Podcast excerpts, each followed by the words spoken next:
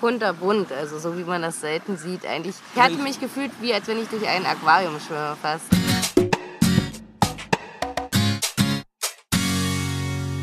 Ihr hört den Malediven-Podcast von den Inselnauten mit Geschichten, Erfahrungen, Abenteuern und vielen spannenden Infos aus dem Sonnenland der Malediven. Ich bin der Toddy und los geht's.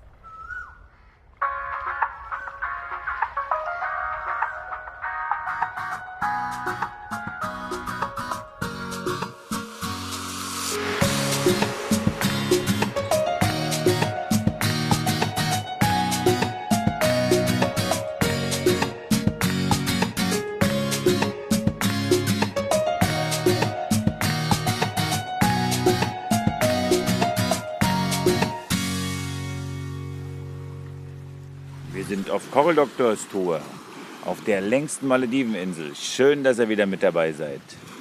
Die Gura, so heißt die längste Malediveninsel, ist. Wie lang ist die eigentlich? Lang, wahnsinnig lang. Sind knapp 3,2 Kilometer. Und sind nur 275 Meter breit. Also keine 300 Meter breit. Ja, die Insel ist wirklich extrem lang. Am nördlichen Punkt gibt es einen Hafen. Ja, und da beginnt auch das Dorf Ligura. Wir waren hier auf der Insel schon mal vor vier Jahren unterwegs und war die erste offizielle Gasthausinsel, die wir besucht haben, wo es schon Gasthäuser gab. Da waren wir auf einem Wochenendtrip hier. Ja, waren damals schon begeistert von dem, was eine, was eine, was eine Local Island alles so bieten kann. Da hinten liegt jemand in der Hängematte, siehst du das? Da hängen nur Beine raus. Ja, da hängen Leute drin. Da hängen Leute drin? In einer Hängematte hängen Leute drin. Ja. Die waren da schon, als wir hierher gekommen sind. Das habe ich nicht gesehen. Ja, Augen auf. Ja, die hören uns aber nicht, ne? Und selbst wenn, dann wissen die, dass es jetzt einen Inselnauten-Malediven-Podcast gibt. In Deutsch aufgenommen. Verstehen ja sowieso nicht so viele Deutsch. Nee? Ja, nur die Deutschen, die das halt verstehen. Die verstehen das. Ja, wir wissen aber nicht, wo die herkommen. Sind auf jeden Fall Weiße. Ja, die sind weißhäutig, sind an den Beinen aufgefallen, die aus der Hängematte raushängen. Ja. Im Hintergrund hört er den Muizzin. Das ist gar nicht, hört sich so, im Moment hört sich so an, als wenn es nur eine Moschee hier geben würde. Es leben ungefähr 600 Menschen drauf, wurde uns gesagt. Also gehen wir mal wieder so von etwa 300, 400 aus, weil wir ja das, die Menge Menschen abziehen müssen, die in Male wohnen. Also die nach Male gezogen sind, sondern, oder beziehungsweise sich regelmäßig in Male aufhalten. Und die Insel hat eigentlich äh, ja, einmal die Besonderheit, dass sie halt wahnsinnig lang gezogen ist. Am Anfang der Hafen, dann das Dorf, das nicht wirklich, wirklich eine große Ausdehnung hat. Dann am Ende gibt es ein, paar- gibt's ein paar Gästhäuser, also am Ende der, des besiedelten Teils der Insel. Und dann kommt ein, eigentlich ein, doch kann man schon sagen, endlos langer Strand, der ausläuft in eine, schon in eine, in eine Sandbank. Und wenn man bei Ebbe weiter wandert von dieser Sandbank, dann kommt man in ein Ressort, das sich Lux nennt. Lachs, Lux, Lachs, Lachs, Lachs Moldy. ja. Die Insel hieß früher mal Ari Beach, vielleicht sagt das jemand noch was. Wie bitte? 13, doch, ne? Und dann, erst hieß sie Ari Beach, dann wurde, hieß sie White Sands und jetzt heißt sie schon eine ganze Weile Lachs. Es war eine, ja, war eine Insel, die ich glaube, die zweite, dritte Malediveninsel, die ich damals besucht habe, als ich auf Holiday Island gearbeitet habe. Wir sind dort abends immer, nicht immer, aber häufig zur Disco gefahren. Da war richtig Party auf dieser Insel. Das war, da waren so viele Engländer unterwegs, die so viel getrunken haben und deswegen war da immer so viel Party. Gut. War auf jeden Fall eine gute Disco, da kann ich mich erinnern. Das war, war toll. Und vor allem war es schön, dass man mal rausgekommen ist aus, der, aus dem Inselleben, in dem man da doch schon lange gefangen war. Ja. Ja, und das Ende ist sehr grün, ne? Da genau. ist ganz viel Wald. Ja. Wird dann Aber immer mehr, wird dann immer mehr, wird dann immer, wird dann immer schmaler. Also am Ende hat man dann wahrscheinlich, glaube ich, nur noch so 20, 30 Meter Breite. Und ist dann nur noch Sand. Ja, soll auch alles, wir waren jetzt, wir waren diesmal nicht unten, es soll alles auch sehr sauber sein. Also der Strand an sich auf die Gura hat, grenzt an eine riesig große Lagune, wo auch immer wieder viele Safari-Boote über Nacht anlegen, beziehungsweise in, in der Lagune Schutz suchen. Und deswegen, also früher war es so, früher haben die Safari-Boote ganz viel Müll ins Wasser geschmissen, die dann ange, angeschwemmt wurden. Wir hoffen, dass die sich das mittlerweile auf die Fahne geschrieben haben, um das nicht mehr tun, weil die Gora selber auch was dagegen hat, weil sie ist übrigens die Insel des, äh, die Heimatinsel des ähm, Environmental Ministers, also das erste Gasthaus, was hier eröffnet wurde, war das Gast, äh, ist das gibt es ja immer noch, äh, ist das Gasthaus des Environmental Ministers. Das heißt, man spürt auf der Insel auf jeden Fall ein äh, Reinlichkeitsfimmel ist, ist nicht das richtige Wort. Es wird mhm. auf jeden Fall für Sauberkeit gesorgt und die Insel im Inneren ist auf jeden Fall sauber. Und auch die Stelle, die ich, an die ich mich erinnere, hier die raue Seite, also die Seite, wo, wo der Strand noch nicht anfängt, der ganz toll abgetragen wurde im Laufe der Zeit, der, der aus Korallensteinen besteht, der war zu, vor vier Jahren wesentlich verschmutzter. Da war wesentlich mehr Plastikmüll. Das ist selber auch sehr gut gereinigt worden. Also von Sachen Sauberkeit, finde ich, hat sich was auf der Insel getan. Und es hat sich auf der Insel natürlich noch getan, dass sich eine ganze Menge Gästhäuser hier angesiedelt haben, auch ganz große Gästhäuser. Also wir haben, sitzen hier gerade vor einem mit drei Stockwerken, was wiederum schon viel ist, aber die Palmen sind recht hoch, also decken die das ein bisschen ab. Also das sind jetzt keine Wolkenkratzer, die das Bild der Malediveninsel stören. Trotz alledem sind es natürlich auch eine Menge Touristen, die dadurch äh, eine Schlafmöglichkeit bekommen und wenn hier alle Gästhäuser, die hier gebaut wurden, gut gefüllt sind, dann kann man von Glück reden, dass der Strand so schön lang ist und sich das so sehr, sehr mhm. gut verteilt. Andererseits, also an, wäre es anders, also wäre der, wäre der Strand recht. Oh, jetzt ist mir das Mikrofon runtergefallen. Wäre der Strand ähm, kleiner, hätten die doch die, die vielen Touristen hier dann ein Problem, sich beziehungsweise es würde einfach nicht so romantisch sein. Wir waren heute natürlich, wir sind heute Morgen angekommen, also heute Vormittag angekommen und haben die Zeit gleich genutzt, weil wir nicht genau wissen, wie lange wir hier bleiben. Haben die Zeit gleich genutzt, um die Lagune zu erkunden, weil wir, also ich persönlich kenne das Riff, das, das, das Innenseite-Riff dieser Insel sehr gut habe damals auch meine ersten Bleaching, Korallen-Bleaching-Erfahrungen 1998 gemacht. Die habe ich hier an dieser Seite der Insel, kann ich mich erinnern, in der Innenseite habe ich riesige Tischkorallen sterben sehen, die bei jedem Tauchgang immer weißer wurden. Und wir damals noch nicht so richtig wussten, was ist das überhaupt. Und es waren damals, gab noch kein Internet und es gab relativ wenig Publikationen, also die man sowieso auch nicht unbedingt, an die man schon gar nicht rangekommen ist, wenn man auf den Malediven war. Und es hieß immer nur, ja, das Wasser wird wärmer, die Korallen sterben. Und keiner wusste so richtig, woran liegt das und woher kommt das und was passiert da genau. Und ich bin dann aber, als die Bleiche so ziemlich im Höhepunkt war, bin ich zurück nach Deutschland und habe dann erst im Nachhinein erfahren, dass das dramatische Auswirkungen hatte und ganz viele maledivische Riffe damals gestorben sind. Und es gab dann eine lange, lange Zeit, die Riffe haben dann einige Jahre gebraucht und hatten zum Glück kein El Nino dazwischen. Also keine neue Erwärmung und haben sich wunderbar erholt und sahen wieder gesund aus und man konnte das eigentlich als ja, Naturereignis abhaken, das keinen großen Impact hinterlassen hat, aber es war dann 2016 zum El Nino was ganz anderes, weil da gab es vorher schon eine, eine leichte Meereserwärmung, wo die Riffe schon unter Stress gesetzt waren und dann kam 2016 so ein ganz kräftiger El Nino, der, wie ihr vielleicht auch gehört habt, im Great Barrier Reef extrem, extrem dem, Great Barrier Reef extrem zugesetzt hat und auch über 60 Prozent der maledivischen Korallen gekillt hat. Und davon ist hier auch eine ganze Menge zu sehen. Also gerade auf der Innenseite der Lagune sind viele, sind viele Korallen gestorben. Wir kennen das Riff von vor vier Jahren. Das war intakt. Das war, sah super aus, war sehr gut bewachsen mit Korallen, war ein super Schnorchelplatz. Ja, also nennst du das Riff? Ist das ein Riff? Ja, das ist ein Riff, was, diesen, was die Insel schützt, na klar.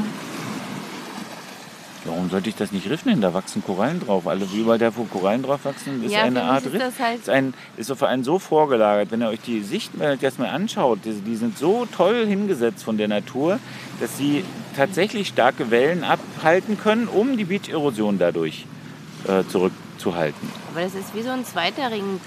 Ja, es ist ein zweiter Ring, ja klar.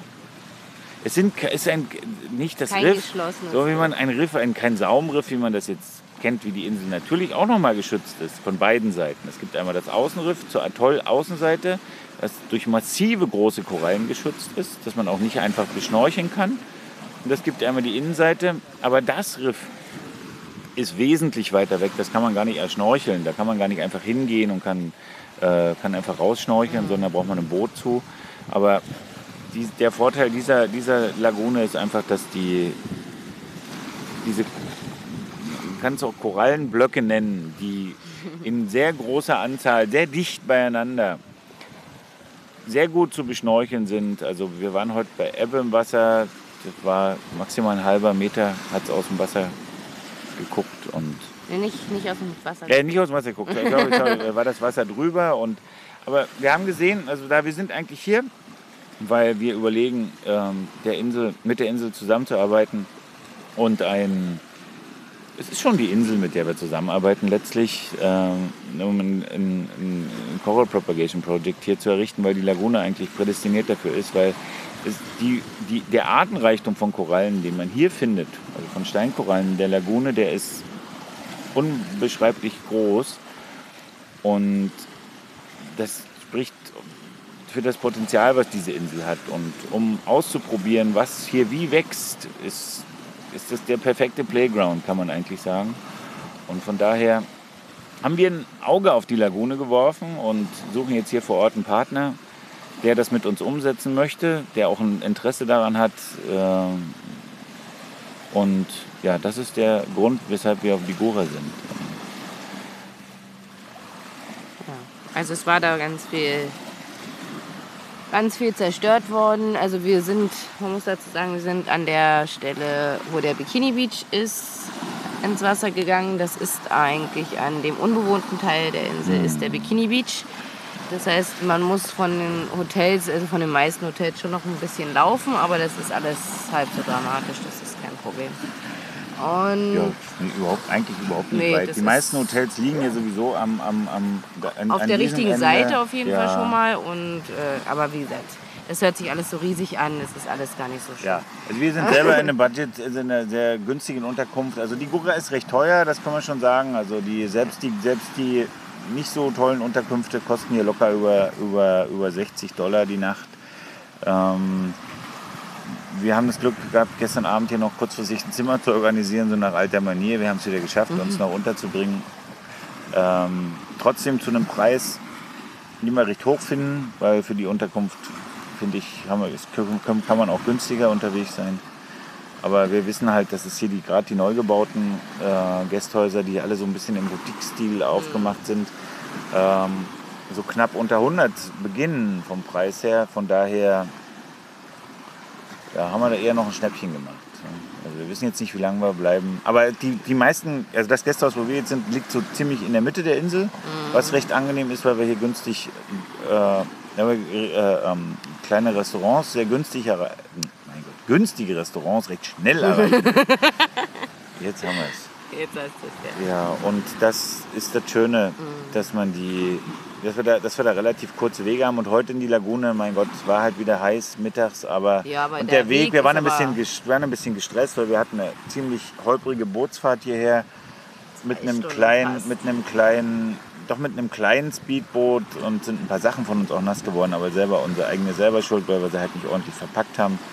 Wir müssen einfach äh, einfach daran denken, un, un, unser Gepäck doch sicherer zu verpacken, weil wir sind halt auch nicht immer auf den klassischen Speedbooten unterwegs und auf den Fähren, wo doch alle, alles relativ sicher und trocken bleibt, aber wir kriegen halt auch mal ein Speedboot, so ein kleines oder mi- mieten uns eins, weil wir halt dadurch ein bisschen Transferzeit sparen können und da müssen wir aber sicher gehen, dass dann unsere Sachen trocken bleiben und das war heute wieder so eine Lehrstunde, dass es wichtig ist, dass wir doch unsere, unser Gepäck sicher verpacken. Genau. Trocken- Aber normalerweise ist das, wie gesagt, kein Problem. Naja, auf jeden Fall waren wir an Bikini Beach, also zum Bikini Beach hingelaufen, sind Ja, und dort. der ist riesig, also nochmal, der ist wirklich riesig. Der geht Genau. von den Gästen, also ich will sagen, es ist nicht nur die längste Insel, es ist auch der längste Bikini Beach der Malediven, würde ich sagen. Ja, Weiß man nicht, weiß wie Kehler, wie lang Kehler lang ist, aber Meinst du, der, der geht ist bis, zum, bis Ende, der Insel. Ja, bis zum Ende der Insel. Okay, und die, die Locals haben nur das hier? Die Locals ist, das ist hier schon, ist schon damals toleriert gewesen. Es gibt hier keinen Local Beach, der von da aus. Hm, Allerdings haben sie ja gesagt, dass wo wir jetzt hier sitzen, ist der Local Beach und das äh, ist jetzt hier gerade mit Steinen, aber das liegt auch daran, dass der Strand hier noch, wie das natürlich ist, sich bewegt, monsunmäßig. Wir waren hier Und das- damals auch im März, kann ich mich erinnern, Februar, März. So, das heißt aber, dass der hier nicht jedes Mal so aussehen muss. Das kann also auch wieder zurückkommen. So hörte sich das jedenfalls heute auch an, als die Erzählung, die wir hatten. Auf jeden Fall waren wir, wie gesagt, am Bikini Beach und haben im Grunde genommen genau diese Korallen beguckt, die wir uns auch schon vor vier Jahren angeguckt haben. Und da haben wir alles ein bisschen anders in Erinnerung Ja. gehabt, muss man sagen, haben damals auch nicht dokumentiert. nee, weil wir Äh, weil wir damals, damals ja waren wir nicht- noch keine Coral Doctor. damals waren wir noch in der Findungsphase dafür. Da hatten wir auch unseren, da hatten wir eigentlich unseren ersten Termin kurz danach oder kurz davor, ne? wo wir mit dem ersten Ressort Kontakt aufgenommen haben, Mhm. wo wir ja überhaupt erstmal überlegt haben, wie das Ganze initiiert wird und Ja, wie wir das umsetzen. Wir hatten den Partner schon an Bord, mit dem Deutschen Meeresmuseum waren wir schon verbunden, also die haben uns unterstützt, aber wir wussten damals noch nicht wie und haben uns damals auch stark auf Ressorts fokussiert, weil wir dort ähm, mit, dem, mit der größeren Hilfe, äh, die größere Hilfe erwartet haben ja, ist ja eigentlich auch so. und ne? Also die finanziell Organisation, die, ja gut, das ist Nee, aber finanziell, finanziell in dem Sinne, dass man eben keine Übernachtungskosten hat, dass es halt auch Materialkosten abgedeckt werden können. Sicherlich haben wir keine finanzielle Hilfe von den ja, mit den, mit, genau, mit dem, was sie Zahl. sowieso bieten können. Aber Genau. das, auch das kann eine Local Island bieten. Unterdessen ja. Ja, weil es gibt halt sehr viele Gästhäuser, die uns unterbringen können, wenn wir hier ähm, für sie als Coral Doctor unterwegs sind, als Coral Doctors unterwegs sind und sie können uns ähm, auch verpflegen und sie haben auch die Möglichkeit durch den Anschluss in die lokale Community Baumaterial zu besorgen. Also wenn zum Beispiel Korallenframes geschweißt werden, äh, es gibt hier genügend Bautätigkeiten auf der Insel und das sind, sind diese Stahl, Wie nennt man das? Irgendwas mit Eisen. Ähm, ja, Iron, A- Armee? Nein. Armier, Armierungsstahl würden wir Ja, dazu sagen. ja, Armierungseisen, ja genau, sowas. Ja. Die sind so, das ist, das ist richtiger Stahl und der sind, die sind so fingerdick Also das ist eigentlich, was wir auch in unsere Deckenkonstruktion bringen. äh, genau, rein, Hier machen sie es nicht in die. Decken, hier machen sie es hochkant, weil hier werden die, werden die Pfeiler mit- damit unterstützt, Genau. Oder, nach oder oben gehen. unsere, unsere Stürze über, über Fenster und Türen und sowas, sowas wird da auch, ist da auch drin. Genau, Und daraus werden dann die werden dann Frames geschweißt. Das ist möglich, das denke ich, das ist auch nicht sonderlich teuer. Das gibt es auch in Edelvarianten. Es gibt Inseln, die, die beschichten das dann noch mit, direkt mit, mit Sand, Sand. ne? Die machen, ne, kommt aber dann auch wiederum ein Kleber drauf Mhm. und dann wird das beschichtet mit dem Sand und das ist dann, glaube ich, so eine Art Resin, glaube ich, wird mit Resin eingesprüht. Ich weiß es nicht genau, wie es gemacht wird. Geht mehr darum, dass das schön aussieht, anstelle dessen, dass es, es wir wissen, dass es nicht, dass es keine, notwendig keine, ist. keine Notwendigkeit hat. Korallen wachsen deshalb nicht schneller. Mhm. Die wachsen recht gut auf Eisen. Mhm. Können wir auch durch unsere Nagelmethode bestätigen. Selbst an den Nägeln, an blanken, blanken Stahlnägeln wachsen die Korallen recht schnell fest. Und da sind wir recht glücklich drüber, dass das so einfach geht vor allem. Und ja, das haben wir uns heute angeschaut und haben festgestellt, da war jetzt, jetzt auch das, also wir haben es nicht gesehen, wie es, wie es aussah, als es, als es richtig tot war. Also nach 2016 waren hier schon, also, also ich würde sagen, wir haben uns darüber jetzt noch nicht ausgetauscht, weil es war, ist ja noch recht frisch. Ähm, ich würde schon sagen, das war zu 90 Prozent waren diese Blöcke, wo wir waren, die waren nach dem El Nino platt. Da war, da war nichts mehr am Leben. Bis, sorry, nee, nicht richtig, weil es gibt riesige, die, die riesigen Purites. Ja, und andere große, äh, ich kenne leider den Namen nicht von allen, Hirnkorallen und ähnliches. Also Ja. alles, was so, so, so riffbildende, große Ja, die so, sind, die so die so- aussehen, die, Köpfen, kopfmäßig Ja, sind. so wie, so, so wie riesige Köpfe. Es Ja. gibt Köpfe, die sind groß, die haben mehrere Meter Durchmesser. Sie Ja. sind mehrere hunderte Jahre, mehrere hundert Jahre alt. Ja.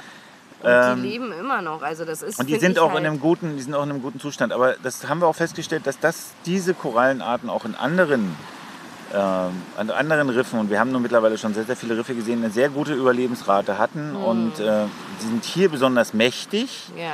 Also hier gibt es tatsächlich welche, die sind also ganz definitiv richtig alt. Wenn Ja, nicht sogar schon fast Lagune 1000 Jahre. Das ist richtig, toll. richtig Hammer, wenn man weiß, wie viel Zeit so eine Koralle braucht. Gerade so eine Koralle braucht, um, um, um zu wachsen. Und da, deswegen ist es falsch. Äh, also das war, diese Korallen sind alle, sind so ziemlich fast alle am Leben geblieben.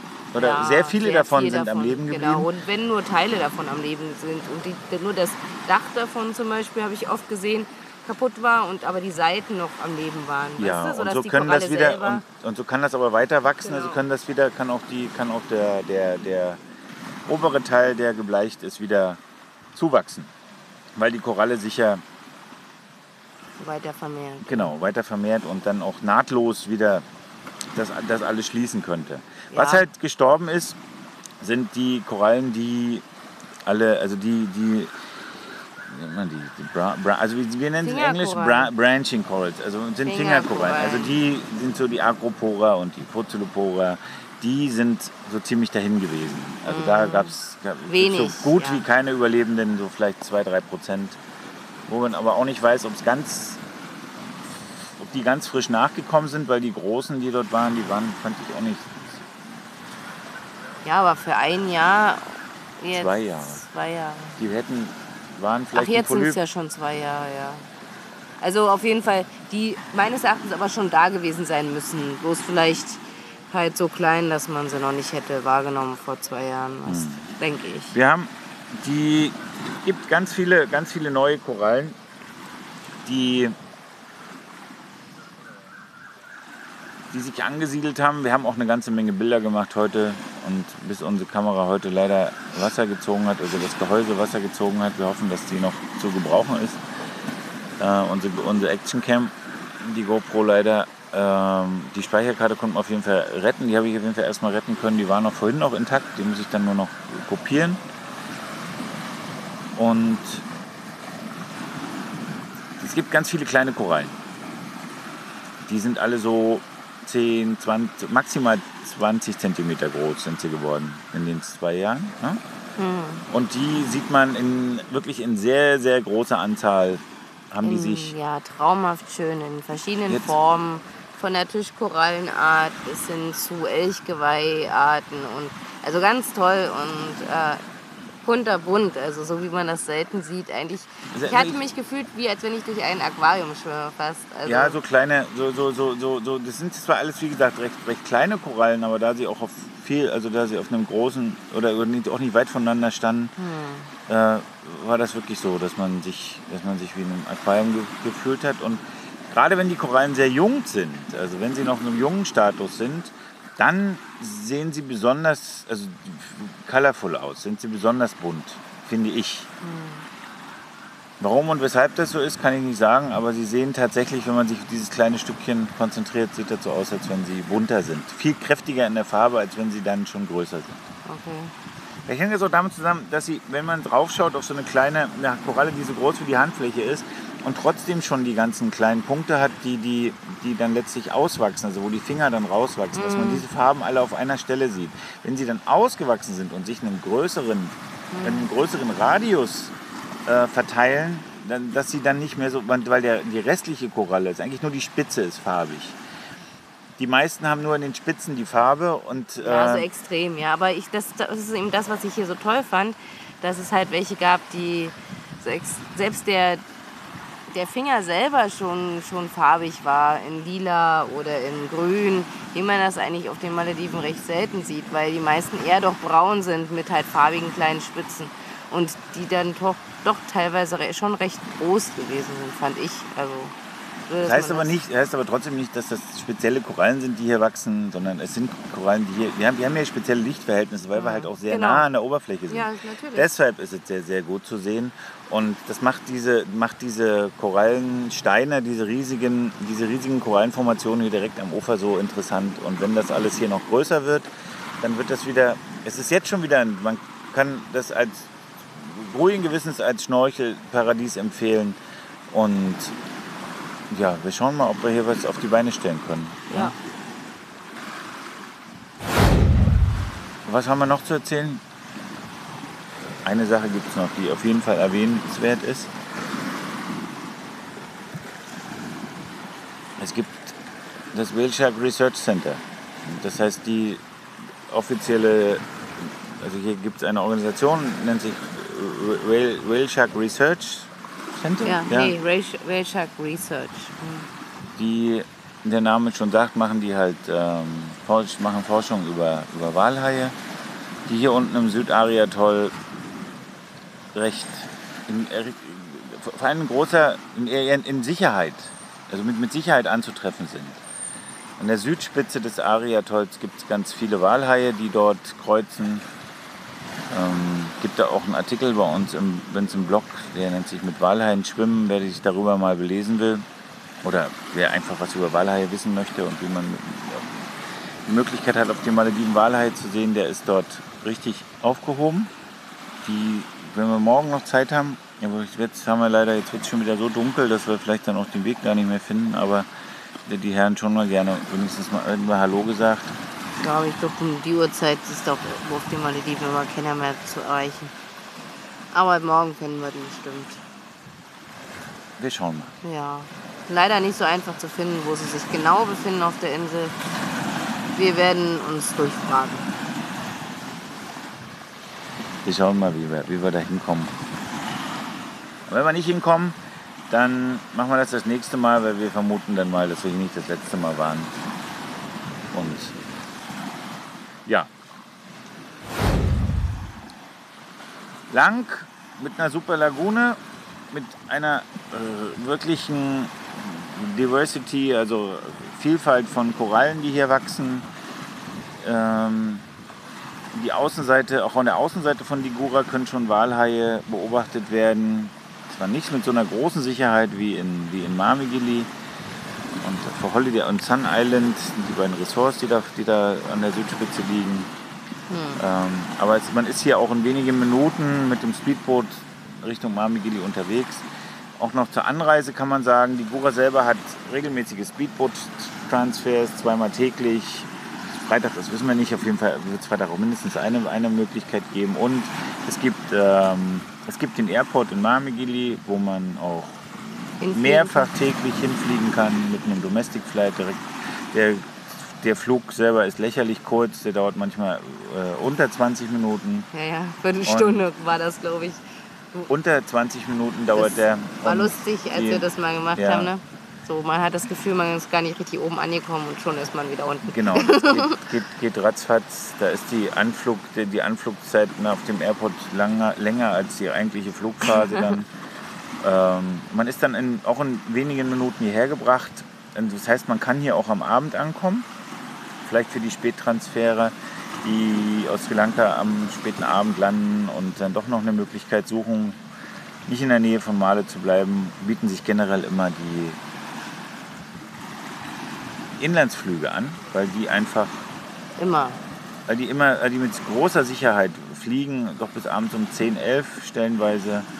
Und Du musst sogar eigentlich, wenn es danach geht, ne, obwohl es eigentlich ein sehr teurer Transfer ist, es ist aber immer der, ein sehr bequemer Transfer, da man da auch Wetter, ziemlich wetterunabhängig ist. ja, wenn die See rau ist, klar, ihr müsst dann juckt nochmal, naja, das juckt nee. einen dann schon, weil man dann von Marmigli nochmal hierher fahren so, muss. ja, und dann, das ja. ist dann schon wellig.